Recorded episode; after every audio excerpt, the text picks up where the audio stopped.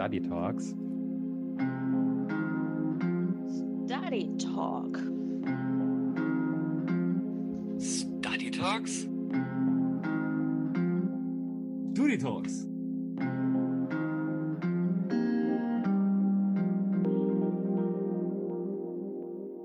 Zeit für Wiederholung, Wiederholung, Wiederholung, Wiederholung, Wiederholung, Wiederholung, Wiederholung.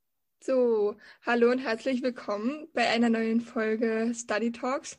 Heute wieder mit Emma und mir. Und wir werden heute etwas erzählen zu Sozialpolitik und explizit über die Akteure, Institutionen und Handlungsfelder der Sozialpolitik und über die kommunale Sozialpolitik. Und ich würde sagen, Emma, schieß los. Genau, auch Hallo von mir. Und wie Gwendolin schon gesagt hat, ich werde heute was über die Akteure, Institutionen und Handlungsfelder erzählen. Und zwar, ähm, wir beziehen uns ja auf die Prüfungsfragen und die erste Frage lautet hier, erläutern Sie die verschiedenen Funktionen, Prinzipien und Ziele der Sozialpolitik in der Bundesrepublik Deutschland. Und ähm, ich habe mir mal zu jedem vier rausgesucht, weil das sonst ein bisschen zu viel wäre, alle zu erklären.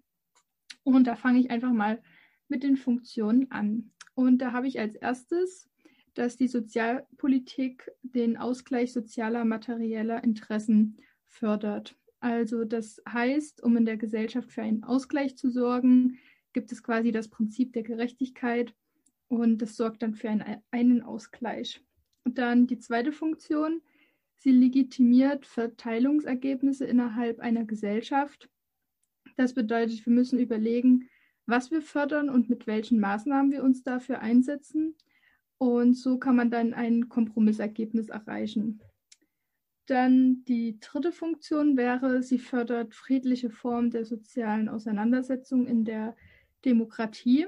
Das bedeutet, ähm, man versucht, den inneren Frieden innerhalb einer Gesellschaft zu wahren Sobald man eine Entscheidung trifft, die nur eine bestimmte Gruppe zufriedenstellt, könnte das die Stabilität einer Gesellschaft ins Wanken bringen. Und genau das ist das Ziel, das friedliche Zusammenleben. Und die vierte Funktion, sie sichert die Konstitution, Kompensation und Prävention sozialer Gerechtigkeit. Also das bedeutet, bedeutet ähm, soziale Gerechtigkeit erstmal überhaupt herzustellen und dafür braucht man einen Verteilungsmechanismus, der dann diese Gerechtigkeit schafft. Und ähm, er ist natürlich auf die aktuelle Situation bezogen, aber auch zukunftsorientiert.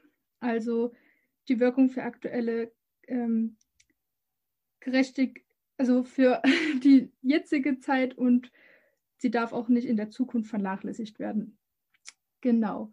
Dann ähm, zu den Prinzipien, da habe ich mir, wie gesagt, auch vier rausgesucht.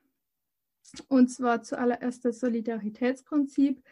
Das bedeutet die gegenseitige Fürsorgeaufgabe und gegenseitige Verpflichtung von Rechten.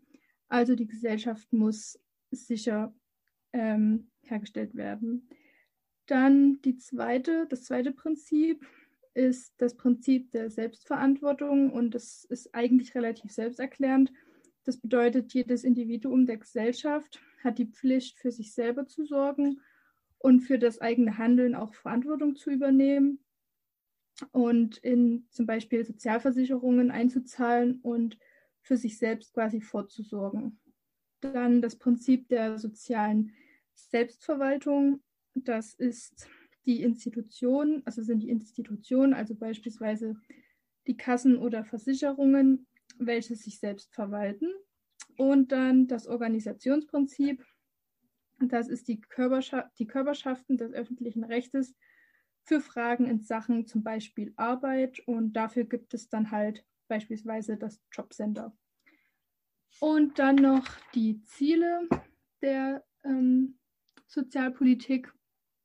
Und zwar Unterstützung des Lebens. Sozialpolitik hat dafür zu sorgen, dass es ein Existenzminimum gibt. Ein weiteres Ziel ist die Verringerung von Ungleichheit, also gerechte Verhältnisse herzustellen, zum Beispiel auf dem Arbeitsmarkt.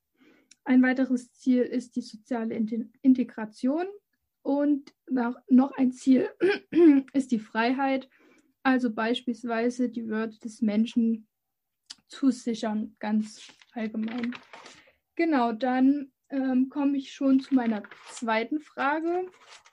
Und da geht es um die Akteure der Sozialpolitik, welche es da gibt, vor allen Dingen auf der internationalen, europäischen, nationaler, regionaler und kommunaler Ebene und welche Aufgabe diese haben. Ähm, das war etwas komplexer, aber ich habe versucht, mir das alles so gut es geht rauszuarbeiten und ich hoffe, ich habe nichts vergessen. Also, ich fange mal ganz unten an bei der kommunalen Ebene. Da befinden wir uns also vor Ort. Also, das sind die Gemeinden, die Stadt, der Landkreis und der Kommunalverband. Die verschiedenen sozialen Aufgaben, Aufgaben liegen hier im Gesundheits- oder Jugendamt beispielsweise. Bleiben wir mal bei dem Beispiel Jugendamt. Hier gibt es öffentliche Träger. Diese haben keine Gesetzgebungskompetenzen, in der sozialen Sicherung, aber sie können mitentscheiden über beispielsweise die Mittel, die vergeben werden sollen oder über Projekte, die gemacht werden sollen. Also gibt es eine Mitwirkungsmöglichkeit vor Ort. In der Kommunalpolitik gibt es auch Pflichtbereiche, aber auch Freiwilligenbereiche. Also ein Beispiel, die Ausstattung vom Jugendclub wäre eine, ein freiwilliger Bereich, und die Sozialhilfe, Maßnahmen zur Erziehung oder halt ähnliche Felder, ähm, ganz allgemein der soziale Dienst, das wäre dann ähm, ein Pflichtbereich. Genau. Dann die regionale Ebene ist die Landesebene, die einzelnen Bundesländer beinhaltet. Hier spielen auch überörtliche Träger eine Rolle, also zum Beispiel das Landesjugendamt, wären dann im Bereich der Jugendhilfe relevant und verantwortlich. Und die Aufgaben hier sind, die Interessen der kommunalen Ebene zu vertreten und das dann auch in Gremien zu vertreten, damit es dann auf Bundesrats- und Bundestagsebene verschiedene Änderungen gibt, die Sozialpolitik betreffen. Bildungspolitik und Hochschulpolitik, auch das ist etwas, was auf regionaler Ebene angesiedelt ist. Dann die nationale Ebene. Hier geht es um die Rahmenbedingungen, die für die Sozialpolitik und für die Kommunalpolitik letztendlich dann grundlegend sind. Also wenn es um Gesetzgebungsverfahren geht, um die Durchsetzung von den rechtlichen Rahmenbedingungen. Und die Aufgabe ist hier, die Gesetzgebungs- und Sozialversicherungsfragen auf nationaler Ebene zu klären. Und am Ende muss es zu einem Kompromiss bzw. zu einer Lösung kommen oder eine Lösung gefunden werden, die für alle Landesregierungen bzw. Länder, also Bundesländer, einheitlich gilt. Dann die europäische Ebene. Ähm, hier zählt zum Beispiel die europäische Sozialkarte, ist hier von großer Bedeutung und die muss auch eingehalten werden. Oder wenn es um fundamentale Menschenrechtsfragen geht, auch dafür ist die europäische Ebene da. Da werden dann Richtlinien oder Gesetze, die für die einzelnen Mitglieder der Europäischen Union gelten, festgelegt. Ansonsten geht es um Finanzierungsfragen, also wenn es um die Verteilung von Geldern geht im Rahmen des Europäischen Rahmenfonds oder wenn es um die Regelung von Arbeitszeiten geht oder um den Schutz von Arbeitskräften oder wenn es um Fragen der Gleichstellung geht innerhalb der Gesellschaft oder wenn es um Fragen der Integration geht oder halt Menschen mit Beeinträchtigung und Behinderung. Also sowas und noch mehr. Und all das wären dann auch, wäre dann auch etwas, was auf europäischer Ebene als Richtlinie festgelegt wird und dann auch in den einzelnen Mitgliedstaaten beachtet werden muss. Und es gibt auch noch die Möglichkeit, sozusagen innerhalb der nationalen Rechtssetzung, wenn man Rechte durchsetzen will, Gerichte einzuschalten. Und wenn es dann möglicherweise zu einer Entscheidung kommt, die zwar nach nationalem Recht die Klage abweist, hat man immer noch die Möglichkeit zum europäischen, also wenn es um eine Frage äh, geht, die auf europäischer Ebene eine Relevanz hat, die Gerichte, die sich mit dem europäischen Sozialrecht beschäftigen, anzurufen und dann entsprechend auch dort zu klagen. Man kann sozusagen auch die Judikative auf europäischer Ebene mit einbeziehen als die Möglichkeit, ähm, wo Sozialpolitik und die Rahmenbedingungen auch diskutiert werden und entschieden werden. Und dann zuletzt noch die internationale Ebene. Ähm, hier gibt es verschiedene Organisationen und verschiedene Institutionen, die sich auch mit sozialen Fragen und Bildungsfragen, mit Jugendfragen, Kindeswohlfragen und dergleichen beschäftigen. Also die UNESCO oder die OECD, der Katalog von den verschiedenen Behindertenrechtskonventionen. Da sind alles Beispiele dafür, die sozusagen internationale Rahmenbedingungen betrifft, beziehungsweise die Aufgaben betreffen und die auch auf nationaler Ebene, aber auch auf europäischer Ebene beachtet werden müssen. Auch das spielt hier eine Rolle in der Gestaltung der Sozialpolitik. Genau, ich hoffe, das war einigermaßen verständlich. Das ist nämlich gar nicht so schwer aus unserem Professor sein Aufzeichnen all, alles rauszukriegen. Und ähm, jetzt wird Gwendolin noch was zu der kommunalen Sozialpolitik sagen. Danke erstmal und du hast es super erklärt, finde ich. Aber ja, ich weiß, was du meinst. Es ist viel auf jeden Fall gewesen. Genau, und ich erzähle jetzt was über die kommunale Sozialpolitik. Und da werde ich jetzt erstmal erklären, wie Kommunalpolitik überhaupt funktioniert und ein bisschen auf die Akteure eingehen, wer was macht und wie die alle zusammenhängen. Genau, also zentral zu betrachten ist erstmal der Bürger an sich und ähm, die haben halt eine große Einflussnahme in die ganze Kommunalpolitik, in denen sie wählen können. Und sie können den Bürgermeister wählen zum Beispiel, das Jugendparlament, die Ortschaftsräte und auch den Gemeinderat. Was die jeweiligen Institutionen auch machen, das werde ich später noch erklären. Und genau, dann fange ich gleich erstmal mit dem Bürgermeister an. Wie gesagt, die Bürger wählen den Bürgermeister und er selber ist der Vorsitz im Gemeinderat. Ähm, er ist auch gleichzeitig der Repräsentant der Stadt und der Leiter der Verwaltung. Er gibt Aufgaben an die Verwaltung weiter, kontrolliert diese auch und leitet sie. Und die Verwaltung ist halt für den Gesetzesvollzug zuständig, also bedeutet, dass sie sich natürlich an die Gesetzesgrundlagen halten müssen und diese im Prinzip dann auch umsetzen müssen. Genauso wie die Beschlüsse, die in den Stadtverordnetenversammlungen zum Beispiel beschlossen wurden, müssen sie dann auch umsetzen. Wenn zum Beispiel beschlossen wurde, dass die Kita einen neuen also eine neue Außenanlage bekommen soll, dann muss die Stadt halt auch gewährleisten, dass dafür die zuständigen Gelder zuständig, äh, also vorhanden sind oder meinetwegen irgendwelche Bauprojekte geplant werden müssen, dass die das nach dem Beschluss auch umsetzen und die Verwaltung muss auch die Aufgaben erfüllen. Und vor allem, um jetzt wieder auf den Bürger zu kommen, leistet sie die Dienste für den Bürger, beispielsweise im Melde- und Passwesen, also stellt einen Reisepass aus oder einen Personalausweis. Genau. Dann kommen wir erstmal zum Gemeinderat. Der ist nämlich auch noch ziemlich wichtig, weil der Gemeinderat das Hauptorgan der Stadt ist ähm, und auch die Vertretung der Bürger und das Beschlussorgan, das was ich gerade gesagt habe, dass die die Beschlüsse ähm, machen, um dann halt zu sagen, ja, okay, das wird gemacht, das wird nicht gemacht. Und da wird auch abgestimmt, um das halt fair zu gestalten.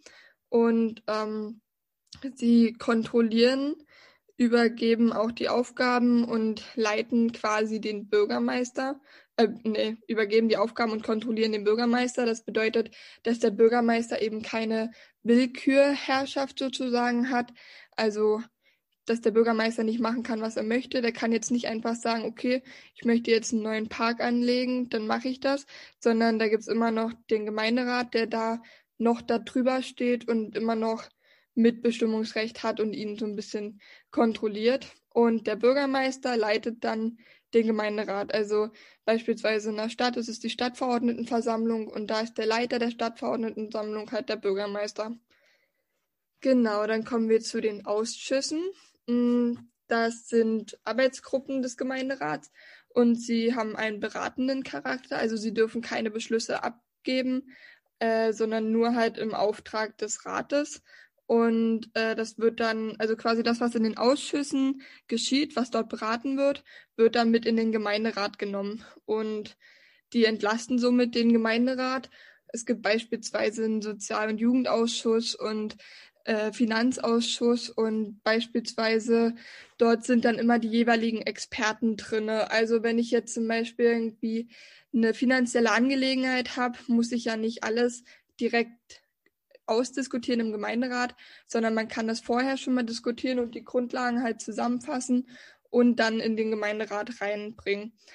Und der, äh, die Ausschüsse werden halt vom Gemeinderat besetzt. Da gibt es eine konstituierende Sitzung, in der wird dann sich zusammengesetzt, nachdem die Wahl erfolgte, also wer in den Gemeinderat kommt. Und anhand dessen werden dann die Ausschüsse besetzt. Genau, dann gibt es noch die Ortschaftsräte. Die werden von dem Bürger auch gewählt, habe ich ja vorhin schon erzählt. Und sie sind beratend tätig für die Ausschüsse und sind halt Ortsvertretungen und auch die Beschlussorgane für die Ortschaften, sind aber in dem Fall nur begrenzt zuständig, weil sie ja eigentlich auch eher einen beratenden Charakter haben und halt keine großen Beschlüsse selbstständig fassen dürfen. Genau, ich glaube, ich habe jetzt hoffentlich alles. Ach nee, genau, es gibt noch das Jugendparlament. Hm, nicht immer, aber meistens. Und äh, natürlich immer abhängig von der Größe des Ortes oder der Stadt.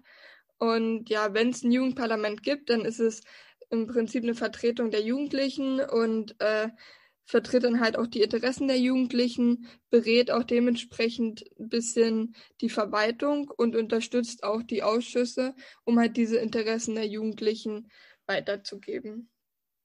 Genau, das war es jetzt soweit wie die Sozialpolitik denn, oder kommunale Politik denn überhaupt funktioniert. Und jetzt erzähle ich noch was über die freiwilligen Aufgaben und die Pflichtaufgaben. Dann fange ich gleich mal mit den freiwilligen Aufgaben an. Das untergliedert sich in freiwillige Selbstverwaltungsaufgaben und pflichtige Selbstverwaltungsaufgaben. Freiwillige Selbstaufgaben, äh, Selbstverwaltungsaufgaben sind soweit dass nichts vorgeschrieben ist. Also es ist weder gesagt, ob es stattfinden muss, noch wie es stattfinden muss. Beispielsweise Grünflächen, Parks, Sportstätten, Bäder oder der öffentliche Personennahverkehr. In keiner Satzung oder so steht festgeschrieben oder in keinem Gesetz, dass es Grünflächen geben muss und dementsprechend ist es einfach etwas, was man gerne möchte, um das Stadtbild zu verschönern. Und dementsprechend ist das ob, also ob es diese Grünflächen gibt und auch das wie, also wie die gestaltet werden, total frei wählbar und somit ist es eine freiwillige Selbstverwaltungsaufgabe. Dann gibt es pflichtige Selbstverwaltungsaufgaben. Da ist das Ob vorgeschrieben, aber das Wie ist eben offen. Beispielsweise Straßen und Fußwege, Schule, Kita, Abwasser oder Wasser da nochmal, um das Beispiel ein bisschen zu verstärken, es ist vorgeschrieben, dass es zum Beispiel Kitas geben muss, ähm, aber es ist egal, wie man die gestaltet, nach welchem Konzept man dort arbeitet.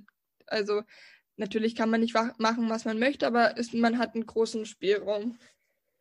Dann gibt es Pflichtaufgaben. Einmal Pflichtaufgaben zur Erfüllung nach Weisung und einmal Auftragsangelegenheiten. Bei den Pflichtaufgaben nach Weisung ist vorgeschrieben, dass es die geben muss. Und das Wie hat einen größeren, also beziehungsweise einen kleineren Spielraum. Also da gibt es noch so ein Misch sozusagen. Also es ist nicht festgesagt, so und so muss es gemacht werden, aber man hat auch nicht komplette Freiheit. Das ist zum Beispiel bei der Bauaufsicht so, bei dem Meldewesen oder bei der Straßenverkehrsaufsicht. Dann gibt es noch die Auftragsangelegenheiten.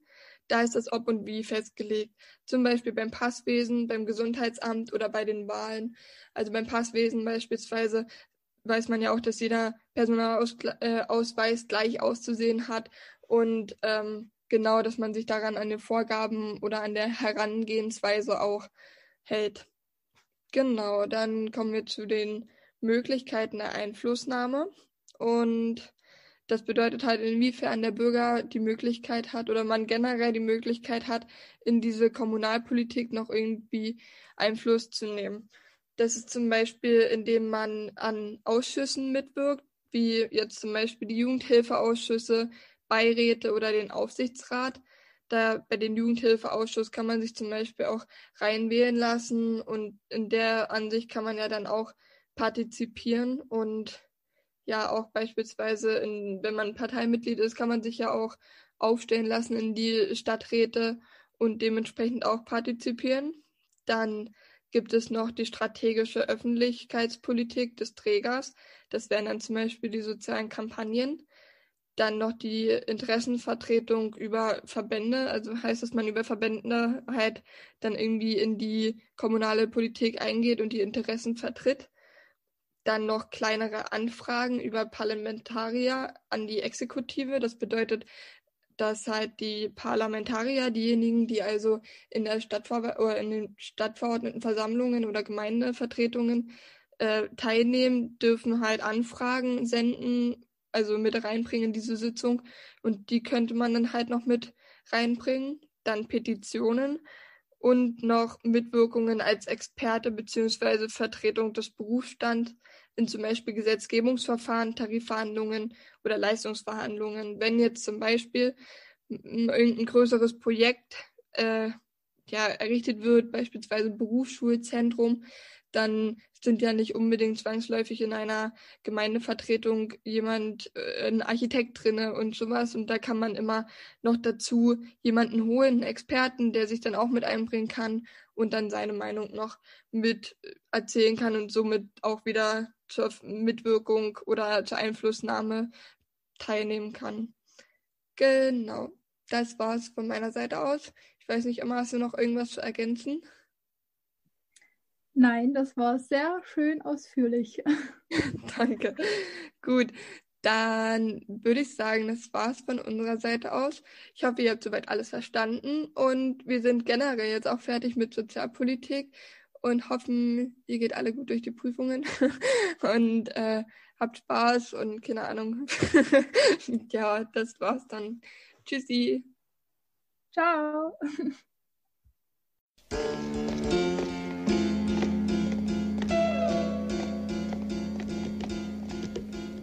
Was wollen die? Wir hätten gern den Passierschein A38. Mit diesem Formular müssen Sie das Rosa-Formular beantragen. Wieso denn nun wieder Rosa? Ohne Rosa-Formular kein Passierschein A38. Schalter 12, Schiege B, Korridor J.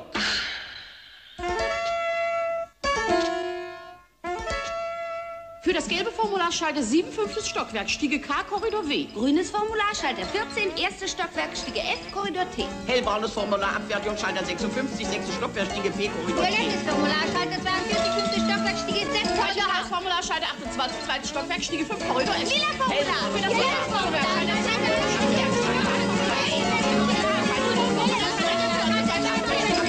Schluss jetzt!